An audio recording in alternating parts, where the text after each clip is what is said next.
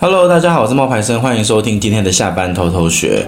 我们今天要来分享的主题呢是二零二三年的涨粉的一些新趋势，好重要，好想听。你有没有觉得，呃，你那个做到目前为止，你那个粉丝账号停滞不前？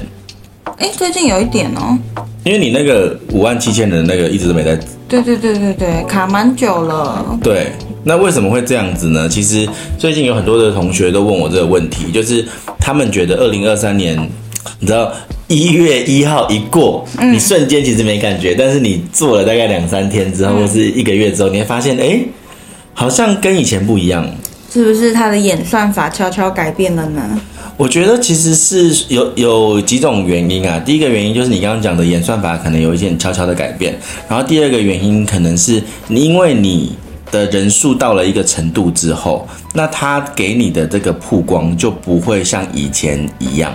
嗯，比如说你六千人给你的触及跟两万人给你的触及是不一样的。你可能会以为六千人给的触及会比较少，可是其实不是哦，因为六千人他可能给你的陌生曝光比较多。嗯嗯嗯。然后你两万人之后，他给你的是粉丝的曝光。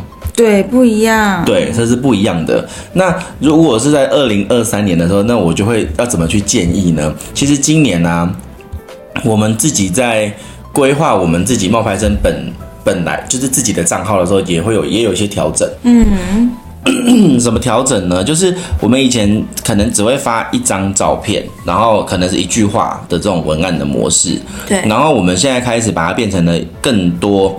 整合性的内容，嗯，为什么会这样子做？是因为，因为我就开始去查阅我的数据嘛，我就发现说，当我发太多那些，当我当我发的都是那些旅游的素材的时候，我的效果是不是很好的？嗯，那与其这样，我一直跟他去强碰那个旅游素材，那我还不如就是把我的内容呢，把它改成就是比较语录型的。嗯，那我语录型的这个模式呢，我又测了大概三个多月。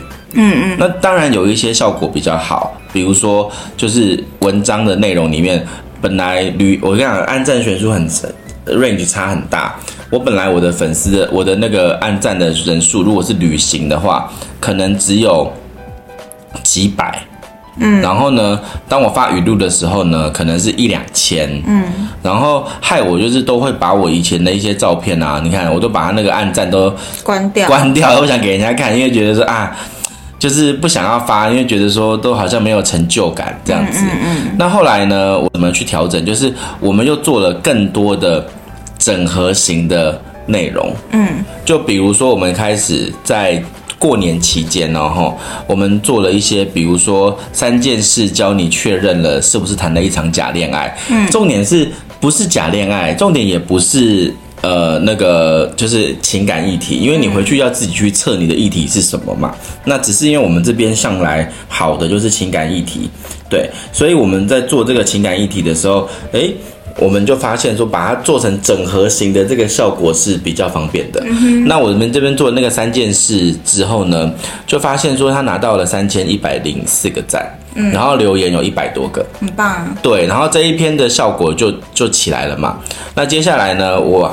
你看，我又回到了那种，就是你知道，我有有时候就是不死心，然后你就是你就想要测测看，说，哎，那如果我发一个那种旅行的，嗯，就是因为刚好那天是春节嘛，就发一个，我就发一个旭日东升的那种感觉，你知道？然后我就发了之后呢，你看那个按赞数就是大概一百多吧，就是我不敢我不敢放出来，就是很少就对了，哦、对，然后再来呢，我又发了一个那个。嗯，一句话的，就是那种你觉得人生很累啊，那你该怎么办啊之类的这种东西。嗯，然后那个呢，大概就拿到了两千六。好，接下来呢，我我们我做了一个，因为我就想说，那我不是跟大家讲说要用不同的主题去测吗？嗯，所以我们这次深的主题就不是只有。那个我们升的主题就不是只有情感，我们就有去升情感篇的、职场篇的，然后个人成长篇的这种不同的主题，嗯、这三个主题。那我就测出来就发现说，工作篇的，比如说我们做了一个初入职场的年轻人要知道的七大关键，嗯、那一篇我们就拿到了九千八百三十三个赞，哇哦，对，然后也拿到六百多个留言，然后接再接下来呢，就是又做了一个。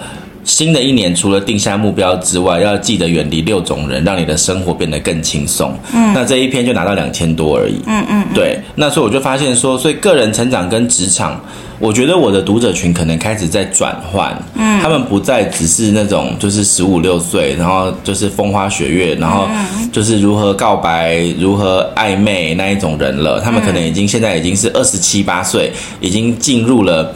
职场，然后可能又不一定是老鸟，是可能菜鸟这样子阶段的时候，他们对于这类型的主题会更有兴趣。嗯，对，所以他就拿到了九千八。然后最后呢，就是前天呢、啊，在收假前一天，我就发了一个。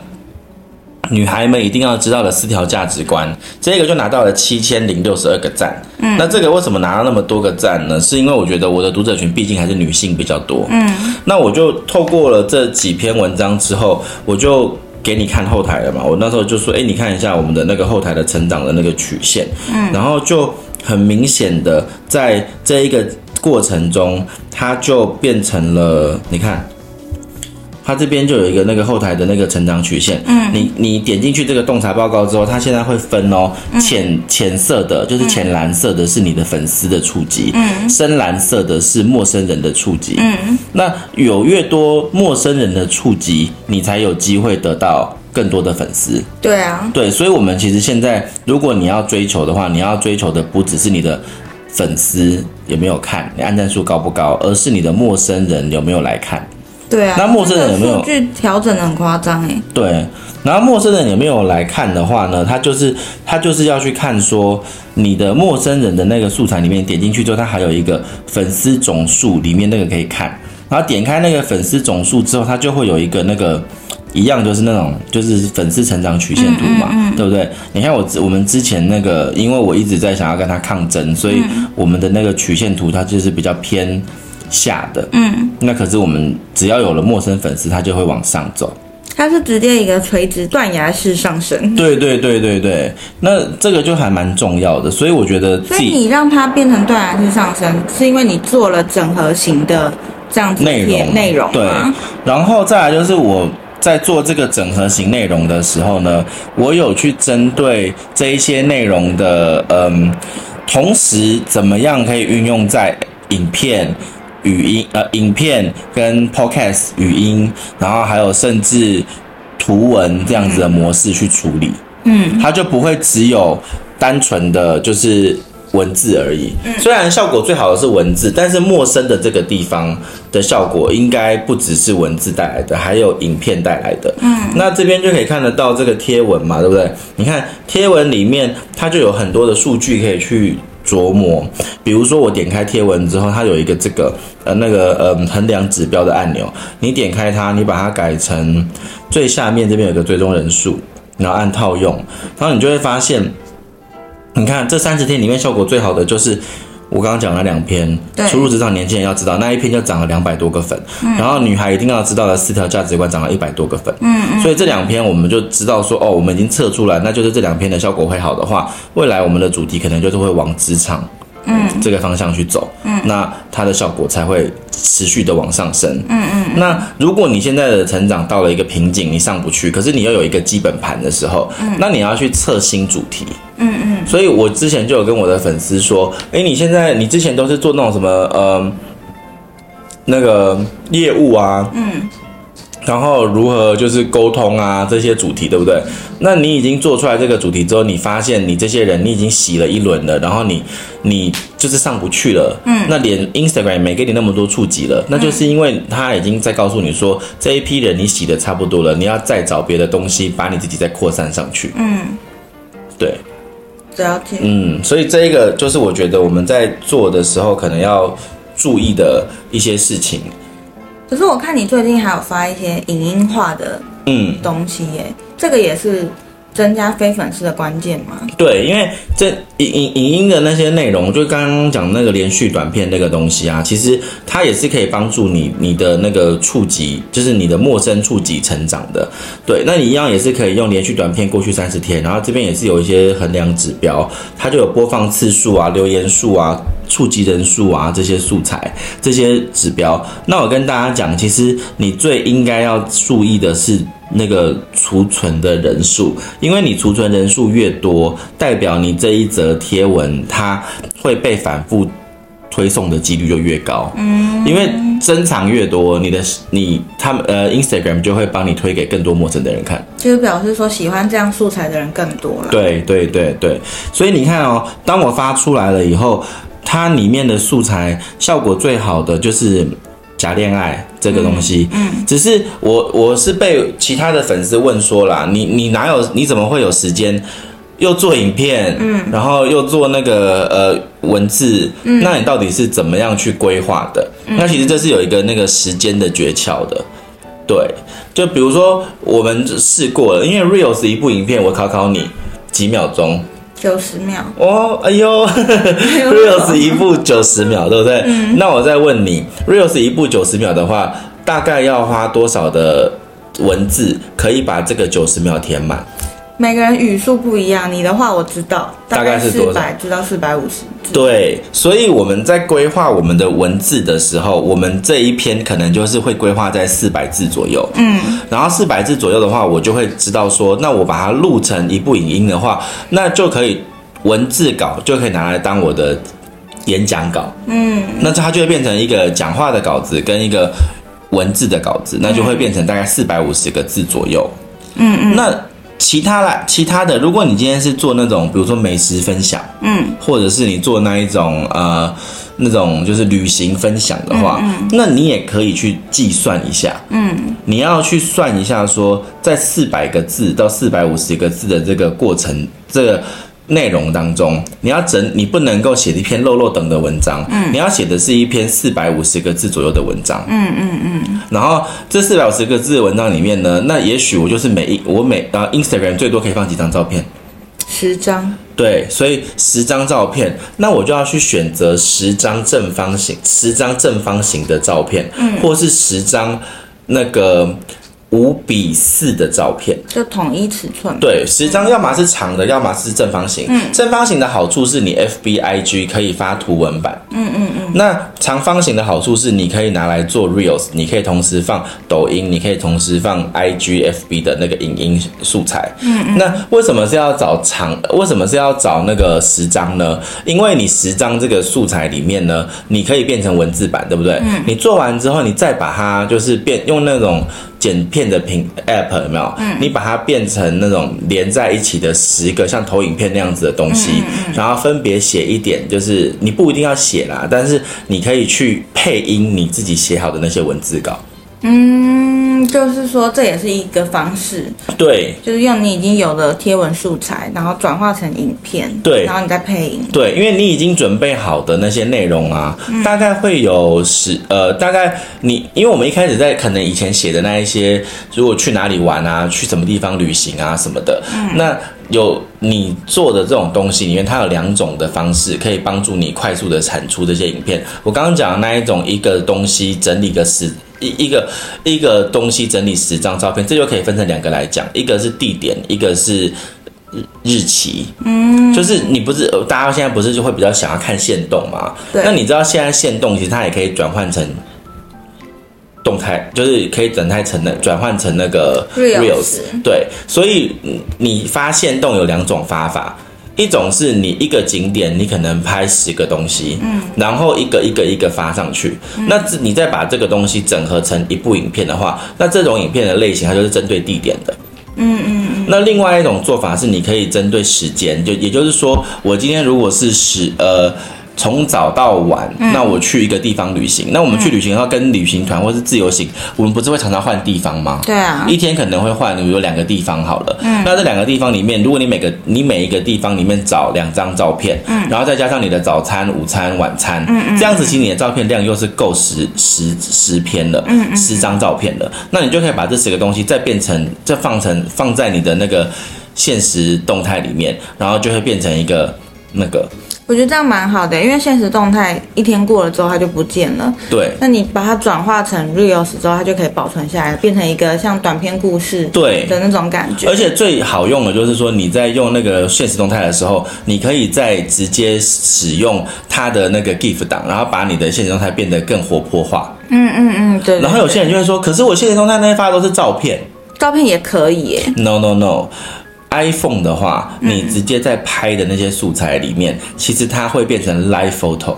对啊，如果你有开 Live Photo 的话，它也会动。对，它其实是一个三秒钟的小影片。嗯嗯嗯。对，所以其实我在做的时候，我就会去找我的 Live Photo 的素材。嗯。然后把它，因为现实中它现在发的时候，它可以选择说是不是要把它变成动态的影片。嗯嗯嗯嗯。那它就可以变成是一个小影片的模式，你会发现你的影片素材瞬瞬间变多。嗯。对，所以这几个我觉得都是我目前的一些。心得啦，所以你是建议大家图文不能停。那你如果可以的话，最好是转化成 Reels。对，那如果你本身好，这图文就有分哦。嗯，就是图文有一种是这种懒人包模式。嗯，那你懒人包模式跟露脸的模式不一样。嗯嗯，嗯，因为有些人不想露脸。那有我的粉丝昨天在上课的时候，就有一个人问我说：“那我不想露脸，可不可以？”可以，你还是可以把你做好的字卡变成一个就是。像 PowerPoint 那样子的东西，你刚刚说配音的模式？对对对，嗯、你可以把你的字卡做好，变成配音的模式。嗯嗯，那你就一样还是可以发，那效果不会不好。嗯，只是问题是在于你选题的那个状况。嗯嗯嗯，选题的状况什么意思？就是说，像我自己在选题的时候，以前我真的会跟他打架嘛，就是我想要做我想做的东西。对对。可是偏偏我想做的东西效果就不是读者想看的。对。那这个时候我就必须要去思考说，读者想要的东西是什么？嗯，还有这个主题的它的扩散程度的问题。嗯嗯嗯。就举例来说，像我有个学生，他在他是一个那个亲子部落客，嗯，他就发现说，他只要写他是那个他去，因为他的文章啊，你知道他在部落格已经耕耘了大概四个月，嗯，他最红的那一篇文章已经有破万人了。点阅率，哦，那最红的那篇文章是生孩子会不会很贵？啊？哎，这个我也想知道，哎，对，说很贵，然后还有告诉你说生孩子，然后比如说自然产、剖腹产的那个价格的差别这些的，嗯，然后还会跟你讲说他去不同的。那个医院的那些价格，这个算是没有时效性的吗？对，这没有时效性。然后呃，这有时效性，可是它可能至少可以撑个三年吧，几年去改一次就好。对对对对对对对。嗯，但是会一直被搜寻到。对，然后这篇文章它的细，它的就是 Google 已经把你抓出来说，哦，嗯，只要有人去找生孩子会不会很贵？那这个主题就会看到你的东西，嗯，那你就会有陌生的流量进来嘛，嗯嗯，对不对？那它。累四个月里面，他不是只有写生孩子会不会很贵，嗯，他还会分享一些他自己去体验的东西，比如说他喜欢去体验那个那种就是煮菜班，哦，就是那种 cooking class 那种的，嗯，对不对？然后或者是他去体验，比如说他自己买的洗发精，嗯，好，那你就要去想哦，去搜寻生孩子会不会很贵，跟去搜寻这一个煮菜教室的人数，嗯，哪个比较多？哎。不知道哎、主，菜教室一定比较少。真的吗？对啊，可是会想生小孩的人很多吗？可是会想知道生小孩贵不贵的人很多啊。哦，因为就算你不想生小孩，你还是想知道这个问题啊。对对，我刚刚也说我想知道。对啊，嗯，所以主菜教室的那一个受众如果比较少的话，你又一直去做这类似的主题，你就会觉得很奇怪，为什么我的粉丝涨不上去？嗯。因为在你要想要突破增加粉丝的时候，你的选择的主题就必须要是能够帮你出圈的主题，而不是你自己一直想要。生活分享的东西，就是建议大家把力出在有用的地方啦。就既然你已经决定要生产了，那记得要到后台看一下你之前产出的效果，嗯、你的数据怎么样，你才知道接下来往哪里发展会比较省力。对，可是可是在这个时间里面，你的内心是要平衡的，就是你不可能一直去写一些哦你认为会增粉的东西，然后都不做你自己想做的东西。其实它还是有一个比例可以去抓的。嗯，比如说你可以写三篇增粉的东西，一篇你自己想要的东西。对，这是很实际的，你知道我很容易就放弃。对，因为因为我那时候在出书的时候，我的出版社我第一本书就是卖的很好，卖了十几万本，然后那时候写的是海贼王，然后我出版社要求我第二本书也要写海贼王，嗯，然后我就跟他讲说，可是我不想要再写海贼王了，我想要写我自己。想要写的东西，嗯嗯，然后我的编辑是一个很直接的女生，她有点就是少根筋，然后她有人讲话就是觉得啊，可是就是应该要这样子啊，你为什么要你为什么要去怎样怎样怎样怎样？然后我的编辑就讲了一句说，你先给我十本大卖的书，再跟我讲一本你想要写的书好吗？嗯，所以我现在要把这句话送给在经营社群的你哦，你先写出十篇爆款文，再写一篇你想要写的文好吧？我也有在做社群的时候有这样挣扎过，哎，还记得我的那个热量图吗？嗯，我其实中间有一度做到我真的。不想做，啊、不想做了，好烦哦！因为我觉得我虽然在减肥，可是我是因为爱吃，所以才要减肥，让我有多一点扣打，可以多吃一点。可是我每天跟你们说那些热量，然后有些人然后看到我一吃什么火锅啊，吃一些高热量的食物，就会来私讯我说：“啊，你现在减肥减的怎么样？你不是在减肥吗？”好烦哦，压力好大哦。他就觉得，可是我我其实。虽然在减肥的时候，我也很喜欢分享说我喜欢吃的东西是什么。对啊，我叫爱吃小姐，又不是减肥小姐。对，然后我就自己硬开了一个，就是去探店吃东西的一个，就是小短片的单元，这是我那自我满足。那效果怎么样？效果就是不好啊，没有人想知道我吃什么。那那不是想看？No no no no no no。那那就不对了。那怎么了？我可以我可以教你哦。是吗？因为我想说，这可能也是一个冲突的过程嘛。不是，那为什么会这样子做的？对，可是为什么会这样子？是因为你的开篇不对。开篇是什么意思？你的第一个画面不对。不要说我的脸是。不是不是不是，你不应该告诉他这是一个探店。啊，他们，你看哦，我们那时候不是，你记不记得，我们其实，在下半年的时候，那个要做要卖课，还有做团购的东西。嗯嗯嗯。那你知道我们在这个过程里面，效果最好的有一篇文章是，你看我这里，不要为了五分钟的事毁了两个呃二十三小时五十五分钟的快乐。嗯。这一篇，他的我你你看一下，我给他的第一页是什么？嗯，是语录哦，是他们要的语录哦。然后我的网，我的文字是我的生活主题，我的行李不见了。嗯，然后接下来我带到我的叶配。嗯，好，呃，不是所有的内容都是叶配，但是对他们来讲，只要不是热量表的东西就是叶配。嗯，他们可能会这样以为，他们可能觉得是不是我找人家合作啊？对对对对，所以所以所以对他们来讲，你。只要不是产出热量表，就不是我想看的。对，所以你的包装上第一页就应该是你以前发过的热量表。比如说，我要去探店，嗯、我要去吃麦当劳，嗯、那我的第一页素材封面就是给他麦当劳的热量图。嗯，但是我后面的内容，你的第二章开始的内容可以是。你想给他的内容.只有第一页吸引他的内内容是他以为他要的东西。嗯嗯嗯。所以你如果你你去重做一个麦当劳探店或是摩斯汉堡探店，然后你的第一页你不是已经做好了啊？你有素材库了，你知不知道？我知道啊。对，所以你就把那个当成你的封面哦，然后你后面去做你要的那个。原来。然后你做久了之后，你再来把它慢慢的封面去改变。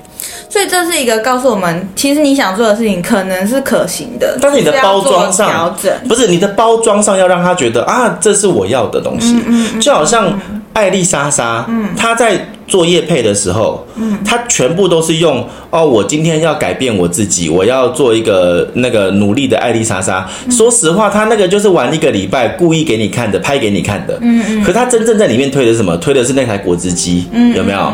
所以你在做的内容里面是要这样子，用这些主题去包这个果汁机。嗯嗯。所以如果你想要包装你的探店，你要先给他的是他们要看的那个麦当劳热量表，嗯，你再给他你去探店麦当劳的东西。嗯。那如果说你今天想要做的主题是火锅，嗯、那你要先给他火锅料的热量表的第一页，嗯、然后里面再来做你的火锅。哦，你试试看，也许效果会差很多。听起来很棒，就好，我再调整一下。不是你你你 不用你不用去发，你不用去发新素材。你把你的旧素材，比如说你之前不是去过火锅店吗？嗯，你把它封面照换一下重发，嗯，然后换成我刚刚讲的那个火锅的封面照，嗯，不是火锅，就是火锅料的热量表的封面照，嗯，那也许效果整个就不一样。然后文字上就是要先给他哦，我今天呃那个给你们看火锅的热量表，嗯，那我就实际来亲身体验了哦，嗯，那读者就不会觉得说。你不是在减肥吗？你为什么去吃火锅？嗯嗯，你懂我意思吗？你只要开头给他一个嗯新的包装，那就可以了。好，你回去可以试试看，因为我觉得效果一定有差。好哟，好哟。对，所以在选题上，我们的建议是你还是要先给粉丝一个他对你的期待，你要满足。嗯，所以这真的很现实啊。所以我为什么刚刚一直在给你看我们的那个 reels 里面，我一直说，你看有我照片的那个效果都不好，效果最好的是那一个鱼露图。嗯，还是有差啊。对，我看到数据，我就不知道讲什么了。看到之前，我都会觉得不一定吧。但是数据真的就是，可是你看这个就很好啊。可是这是四万六，这是第一篇啊。这个你看，已经隔了三天，它还是超超过它啊。好吧。对啊。可是这样。你再发一个语录的好了，因为这样我很难判断。对，我也是在这样想。到底说是我我也是，我打算女孩，因为我女孩的那一篇，你知道，我女孩的这个四四条价值观我还没有发影片，嗯、所以我打算今天的时候我就是拿这一个的封面，对，然后去做一个影片，对，然后看效果怎么样。好啊，很期待。对，我也很紧张。对，所以其实我跟大家讲一下，就是二零二三年，如果你想要增加你的粉丝，你要做的事情就是你。